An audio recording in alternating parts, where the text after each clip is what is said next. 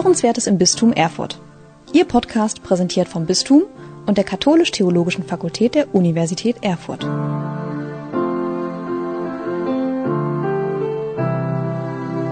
Liebe Hörerinnen und Hörer unseres Podcasts Hörenswertes im Bistum Erfurt, herzlich willkommen zu unserer neuen Episode. Ich bin Matthias Hülfenhaus, arbeite hier im Ordinariat und meine Gesprächspartnerin heute ist die Frau Dr. Anne Rademacher, Seelsorgeamtsleiterin bei uns im Bistum. Herzlich willkommen. Danke und hallo. Wir steigen heute in ein Thema ein, das uns auch in den beiden weiteren Folgen ein wenig noch beschäftigen wird. Das Seelsorgeamt hat nämlich den Lockdown während der Corona-Zeit genutzt, um sich mit drei Themen etwas tiefer auseinanderzusetzen. Katechese, Digitalität und Ökologie. Warum macht ihr sowas im Lockdown und warum diese Themen? Naja, wir haben plötzlich keine Veranstaltung gehabt, die waren ja verboten. Ein paar haben wir ins Digitale verlegt. Aber dadurch entsteht natürlich Zeit. Die kann man immer irgendwie sinnvoll füllen. Aber wir haben gedacht, was sind eigentlich Themen, die, wenn man den Puls der Zeit anguckt, jetzt gerade dran sind? Und sollten wir uns dann nicht mal eingehender damit beschäftigen? Und das fanden wir eine gute Idee und haben dann aber noch gesagt dazu, es reicht nicht, wenn wir uns theoretisch jetzt irgendwie mit den Themen beschäftigen, dicke Bücher darüber schreiben, sondern wir wollen irgendeinen Punkt finden bei jedem Thema, wo wir was ausprobieren können und das auch mit dem Hintergedanken, ist das vielleicht eine Spur, wo wir in Zukunft dran weitermachen können, wo wir vielleicht sehen, hier entwickelt sich was in Kirche, hier kommen wir einen Schritt weiter in dem, was uns wichtig ist. Deswegen haben wir diese drei Themen angegangen. Nun gibt es ja eine Riesenfülle an Themen, die irgendwie oben aufliegen könnten. Ja, warum äh, diese drei? Es ist natürlich ein bisschen zufällig, aber wir haben schon ein bisschen so reingehört, was passiert hier in dieser Zeit. Und dann haben wir natürlich festgestellt, wir sitzen alle viel mehr in Videokonferenzen als in echten Räumen. Und die Frage ist natürlich, was macht das mit Kommunikation? Was macht das auch damit, über Glauben zu sprechen, mit Begegnung? Und deswegen haben wir ein Thema Digitalität angesetzt. Und dann erinnern sich sicher noch alle an Fridays for Future vorm Lockdown. Und das Thema Ökologie begleitet uns ja und Klimakrise. Und deswegen haben wir gesagt, müssen wir hier nicht auch als Kirche etwas sagen, weil wir etwas zu sagen haben? Ja, und das Thema Katechese fällt so ein bisschen raus. Das ist jetzt nicht so das gesellschaftliche Thema. Aber auch da ist die Frage, wie kriegen wir das in Zukunft hin, wenn mit Sicherheit weniger Hauptamtliche unterwegs sein werden und wenn überhaupt Gemeinden kleiner werden, wenn Leute eher einzeln irgendwo sitzen, dass die sprachfähig werden über ihren Glauben. Und deswegen ist dann das Thema Katechese rausgekommen. Mhm. Das nimmt schon ein bisschen so eine Antwort auf meine nächste Frage vorweg.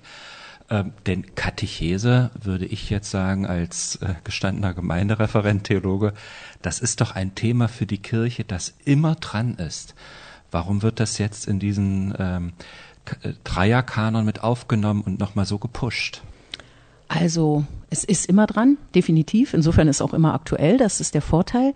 Ich glaube, wir haben ein bisschen als Idee von Katechese, wenn man so rumfragt, dann ist das Erstkommunion, Katechese, Firmenkatechese. Also irgendwie immer für Kinder und Jugendliche. Und meistens leider in hauptamtliche Hände abgegeben. So die Spezialisten, die sollen das machen.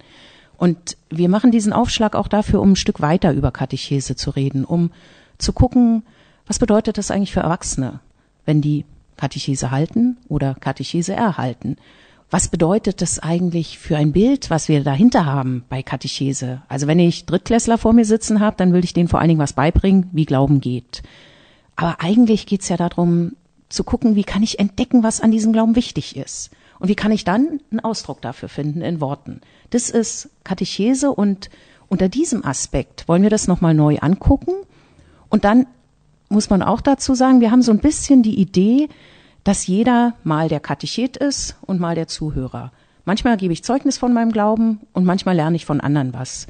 Und das ein Stückchen zusammenzubringen, das äh, ist sozusagen etwas, was, glaube ich, wichtiger wird in unserer Zeit, weil jeder seinen eigenen Zugang ein Stück zum Glauben finden muss und deswegen sollten wir durchaus nochmal neu über Katechese nachdenken.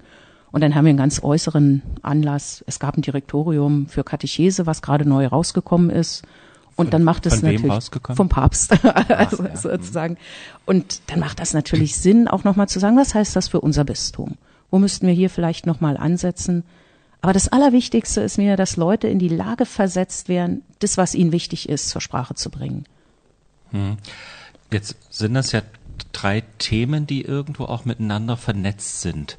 Ähm, wie muss ich mir das jetzt vorstellen? Gab es da Arbeitsgruppen? Gab es da äh, ja, Zuständigkeiten, dass man gesagt hat, also ihr Jugendbereich, ihr macht Digitalität, weil da sind die Jugendlichen unterwegs oder ihr habt da Ahnung, äh, wie, wie ist das gelaufen? Es ist so gelaufen, dass erstmal aus dem Leitungsteam sich für jedes Thema zwei den Hut aufgesetzt haben. Wir sind sechs, insofern ging das genau auf. Und dann haben wir den Referentinnen und Referenten im Seelsorgeamt gesagt, sucht euch ein Thema aus, an dem ihr mitmachen wollt. Und dann äh, bildeten sich zufällig sozusagen Arbeitsgruppen je nach Interessenlage. Und das war gewollt, dass wir über die Bereiche hinweg ein Stückchen das Ganze verfolgen. Eben weil es sich irgendwie verknüpft. Und es ist ja ganz spannend, bei Digitalität ist am Ende ein Firmenkurs rausgekommen. Das hat ja auch ganz viel mit Katechese zu tun. Das ist auch ein Stückchen, glaube ich, ein Versuch zu gucken, wie kommen wir aus einzelnen Bereichen in gemeinsames Arbeiten je nach Interessenlage durchaus. Das darf man in Corona schon mal machen, dass man sich aussucht, an welchem Thema man dran bleibt. Ja, ich finde es auch gar nicht schlecht, ja, das so ein bisschen zu vernetzen. Ich merke das so im Bereich der Digitalität, wenn man so die Influencer anschaut, die stellen dann ihre Videos ins Netz und fragen dann wieder die Follower, wie findet ihr das? Äh, und dann geben die Feedback und äh, wären daran besser. Ich glaube, das ist ja etwas, was wir im Bereich der Katechese auch aufgreifen müssten. Ja, also dass das nicht nur eine Einbahnstraße ist, sondern in, in beide Richtungen geht, oder? Genau, weil ja, wie gesagt, man man wechselt sozusagen ja ständig die Rollen, wenn man Katechese betreibt in diesem Sinne. Mhm. Dann ist man eben mal der, mal der, mal auf der Seite des Tisches, mal auf der anderen Seite. Und ich finde, das hat was ganz Spannendes, weil ich glaube, das Glauben in Kommunikation, in Gespräch wachsen kann und nicht in einem sozusagen na, von oben herab auf jemanden ausgießen, ja. Das hat sicher auch seinen Wert, äh, was zu vermitteln und Anregungen zu geben, wie das vielleicht geht. Aber eigentlich ist es tatsächlich dieses Hin und Her. Ist natürlich cool, wenn man sich für dieses Thema entscheidet. Heißt das, man hat gleich und das auch sogar betreibt, hat man gleich noch seine persönliche Fortbildung wenn auch im geistlichen Sinne, ja, indem man dann äh, durch das Feedback der anderen auch nochmal tiefer in den Glauben hineinwächst. Ist, war das so ein Grund dafür, dass du dich genau jetzt für das Thema Katechese entschieden hast? Äh, denn es klingt jetzt für mich so, dass äh, diese Themen äh, Ökologie, Digitalität für dich ganz genauso spannend sind. Sind sie? Katechese habe ich mich vor allen Dingen deshalb entschieden, weil ich es für ein, also eine Grundlage dessen halte, wie wir Kirche in Zukunft betreiben können. Also ich gehe gern davon aus, was ist eigentlich unsere Aufgabe als Kirche? Und da finde ich keine andere, als zu sagen, irgendwie muss die frohe Botschaft, die uns ja dazu bewegt, trotz allem in Kirche zu bleiben und dort das versuchen zu gestalten, diese Botschaft muss irgendwie an die Menschen, weil sie was so Wunderbares ist, dass man eigentlich gar nicht anders kann, als zu sagen, bitte, bitte, bitte hier, guck doch mal, das ist was Tolles. Und dann ist natürlich die Frage, ich kann jetzt nicht losgehen und äh, das selber machen, aber ich glaube, unsere Aufgabe als Seelsorgeamt ist, zu gucken, wie kriegen wir möglichst viele dahin, dass sie in ganz kleinen Stückchen das übernehmen. Das muss ja nicht immer der große Saal mit 30 Erstkommunionkindern sein. Ich stelle mir da auch mal Gespräche unter Arbeitskollegen vor oder in der Familie oder wo auch immer. Und deswegen treibt mich das Thema so um, weil ich mir sage, wir müssen die Basis verbreitern derer, die über Glauben reden können. Deswegen ist Katechese wahrscheinlich tatsächlich mein absoluter Favorit. Mhm. Jetzt ist die Beschäftigung gelaufen, läuft wahrscheinlich auch immer noch. Gibt es denn so ein paar erste Erkenntnisse daraus? Also ich vermute mal, wenn man sich so einem Thema nähert, wird man ähm, erstmal Literatur auch wälzen. Es gibt dieses Direktorium, was durchzuackern ist. Man prüft das dann auch an den Gegebenheiten hier vor Ort. Gibt es so erste Erkenntnisse für euch aus der Beschäftigung da mit diesem Thema? Also es gibt die Erkenntnis, dass wir wir haben das Direktorium gelesen und dann sagte irgendeiner, boah, da braucht man ein ganzes Studium, um überhaupt Katechese machen zu können. Weil da mhm. ganz, ganz viele Punkte sein, was die Katecheten alles können sollen und wissen sollen und erlebt haben sollen. Und dann haben wir das sozusagen angefangen, nochmal durchzudeklinieren und gesagt, ja, Studium muss vielleicht nicht sein, aber dass wir Leute fit machen, selber was zu vermitteln. Das mhm. äh, hat uns durchaus angetrieben. Das war das eine. Und dass wir gesagt haben, das kann auf gestufte Art und Weise geschehen. Die einen studieren halt Theologie und gehen hauptberuflich in diesen Beruf mhm. und andere sagen vielleicht, ach na ja, so wenn da zwei Kinder sitzen und mich was fragen, dann kann ich denen auch mal was erzählen. Ich habe das ganz oft probiert mit Seniorengruppen und Kindergruppen zusammen. Das hat immer funktioniert. Selbst die, die niemals im Leben gesagt hätten, ich erzähle was über meinen Glauben, haben, wenn zwei Kinder sie gefragt haben, doch was erzählt. Und so eine Stufung hinzukriegen und dann auch zu gucken, was heißt das für eine Qualifizierung, für eine Weiterbildung, wo kann man da Impulse geben? Das war also das eine, was da sehr stark zum Tragen kam. Nochmal die Frage, wie gehen wir mit Ehrenamtlichen um? Dann war die andere Frage, was ich vorhin schon so ein bisschen gesagt habe, wer ist eigentlich Adressat von Katechese? Sind das nur Kinder und Jugendlichen, die noch was lernen müssen, damit sie im Leben bestehen können? Oder sind wir das nicht alle ständig, egal wie alt oder jung wir sind? Sodass wir nochmal stärker in den Blick genommen haben, in welchen Generationen wollen wir Katechese betreiben? Und da muss man ehrlich sagen, in unserem Bistum sind wir da sehr schmalspurig. Deswegen war das so ein Thema. Und dann haben wir uns hingesetzt und geguckt, was wären eigentlich die wichtigsten Themen, die zu besprechen sind. Und das ist ja was ganz Faszinierendes. Da fängt man an, denkt, ja, das ist ganz überschaubar und dann wird es irgendwie ein Riesendings, wo jeder sagt, aber das Thema muss auch noch unbedingt rein, das muss man doch wissen und sowas. Und dieses Abwägen, auf sich beschränken, finde ich was ganz Spannendes.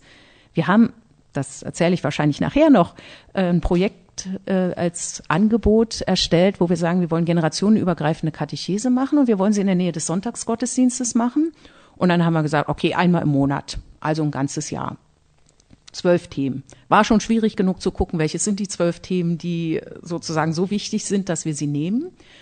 Und dann haben wir bei Nachforschungen in anderen Bistümern ein Beispiel gefunden aus Buxtehude, die genau das machen. Und das Überraschende war, sie machen fünf Sonntage im Jahr. Und sind mit diesen fünf Sonntagen sehr zufrieden und sagen, das reicht als sozusagen Besolung. Die machen das als Erstkommunionkurs. Das reicht, damit Leute ein Feeling sozusagen dafür kriegen, wie kann ich über Glauben reden.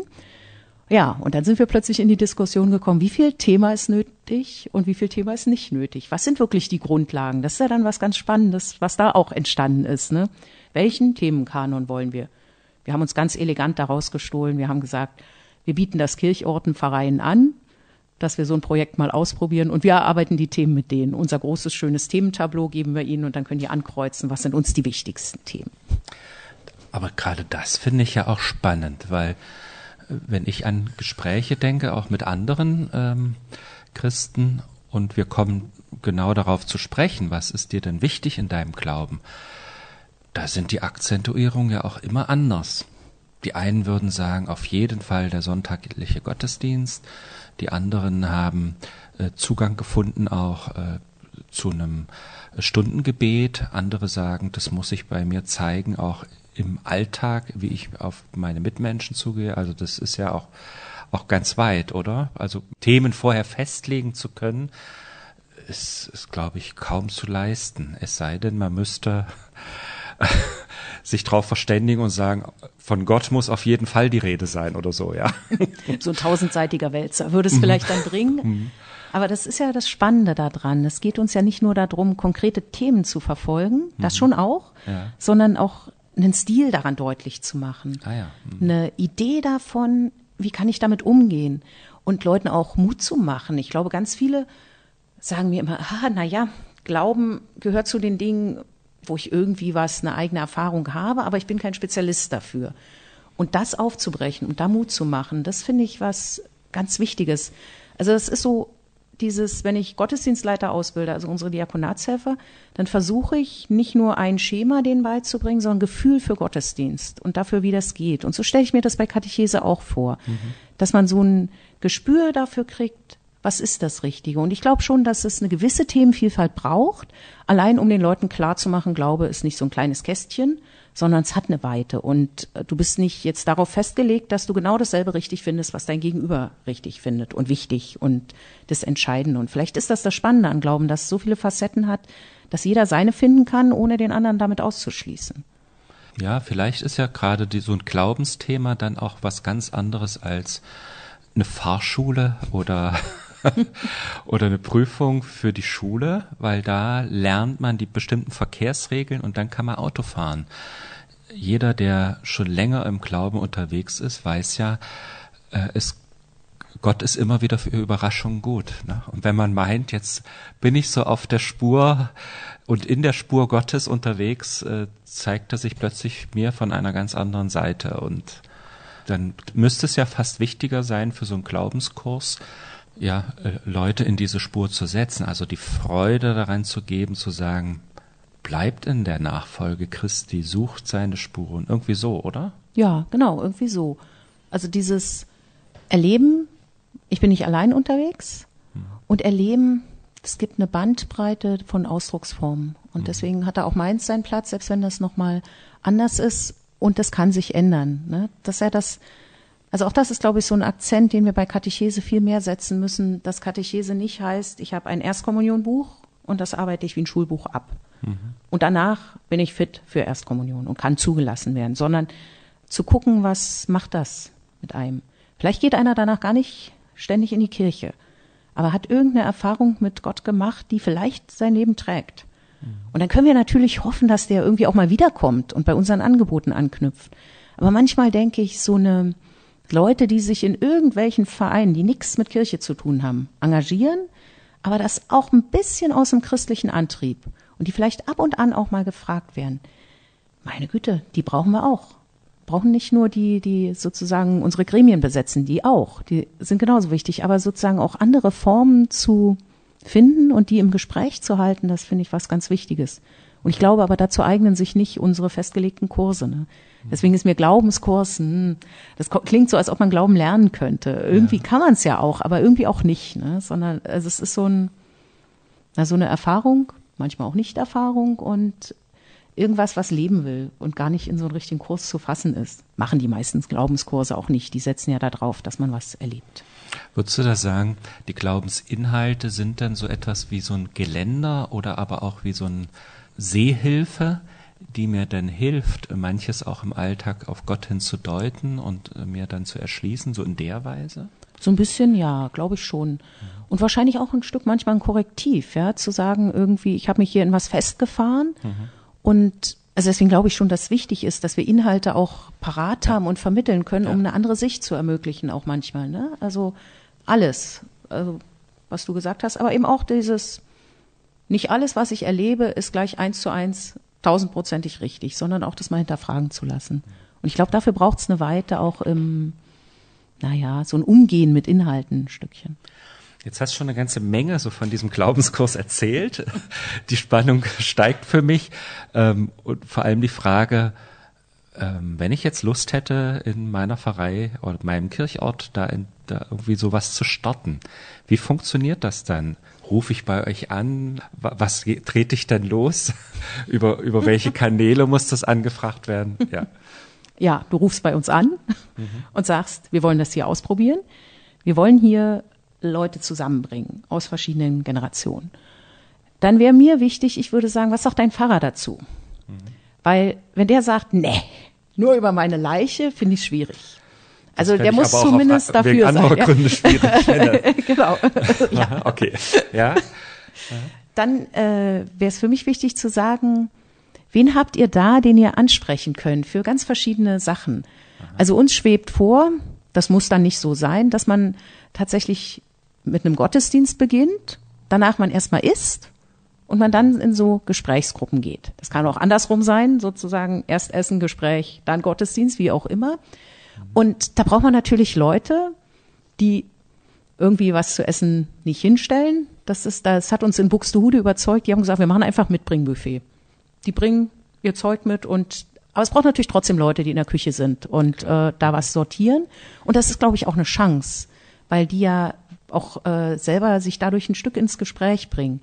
Also ich bräuchte zumindest ein paar Leute, die Lust drauf hätten und die auch organisatorisches mitmachen.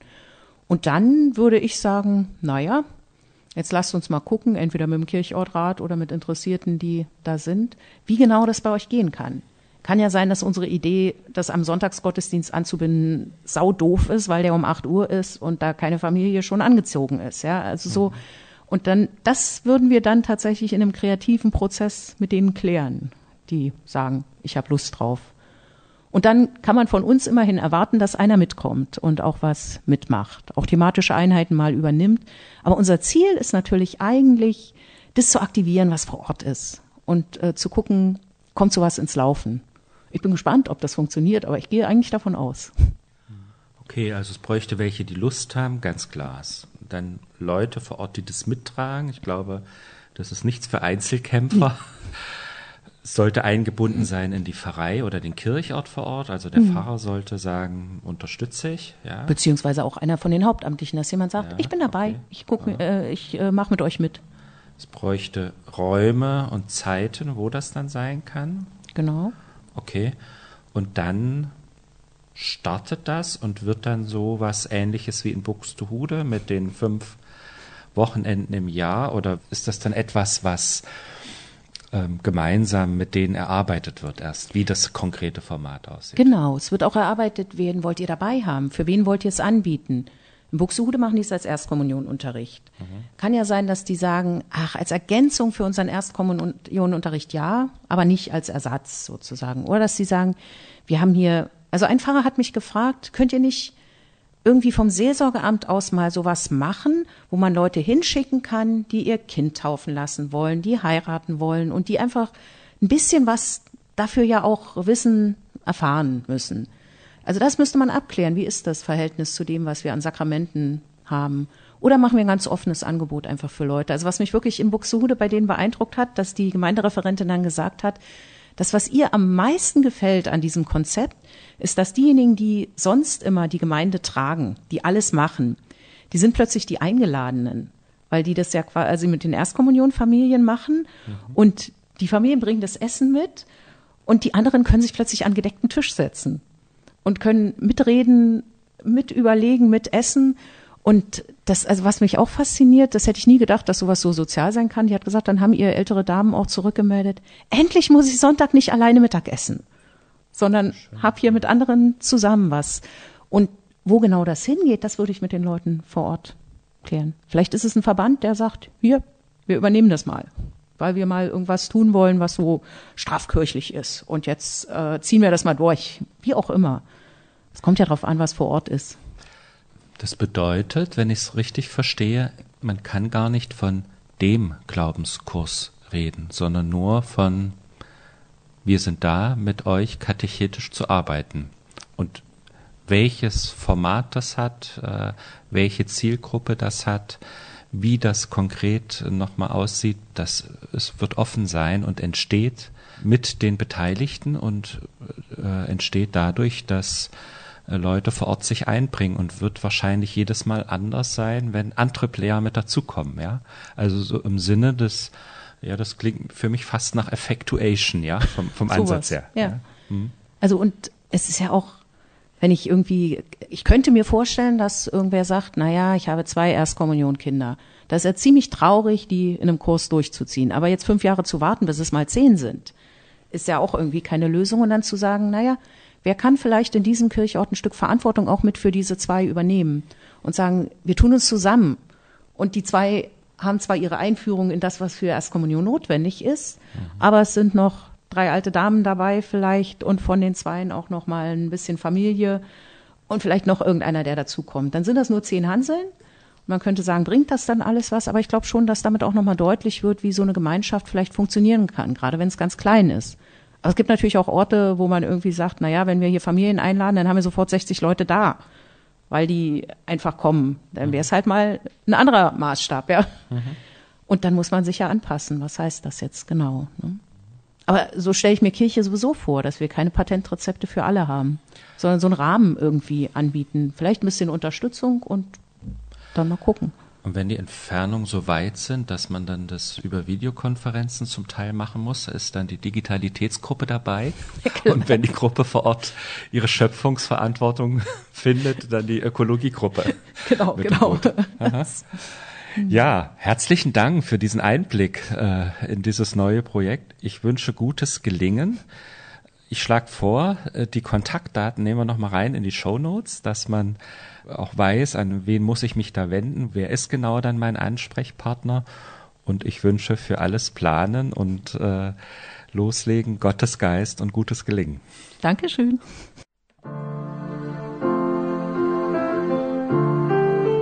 Sie hörten Hörenswertes im Bistum Erfurt. Ihr Podcast präsentiert vom Bistum und der Katholisch-Theologischen Fakultät der Universität Erfurt.